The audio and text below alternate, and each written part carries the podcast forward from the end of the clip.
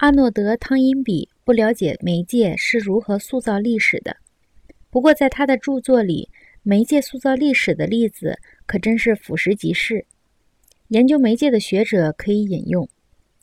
有一个时期，他认真地指出，成人教育，比如英国工人教育协会所从事的成人教育，对于流行的出版物是一个有用的反击力量。他认为，虽然所有的东方社会都已经接受了工业技术及其社会后果，但是在文化这个层面，并没有出现与此相应的整齐划一的倾向。这像是文人在广告环境中苦苦挣扎时夸下的海口。就我个人而言，我根本不理睬广告。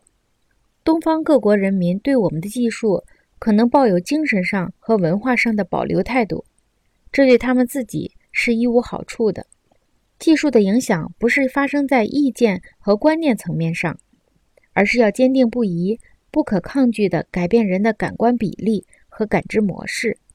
只有能泰然自若地对待技术的人，才是严肃的艺术家。因为他在觉察感知的变化方面能够得上专家。货币媒介17世纪在日本的运作所产生的结果，与印刷术在西方的运作不无相同之处。桑瑟姆认为，货币经济渗入日本，引起了一场缓慢但不可抗拒的革命，最终导致封建社会的瓦解。日本在两百多年的闭关锁国以后，终于又恢复了与外国的交往。货币重新组织了各国人民的感性生活，正是因为它使我们的感性生活产生了延伸。这一变革并不取决于社会中生活的人赞同与否，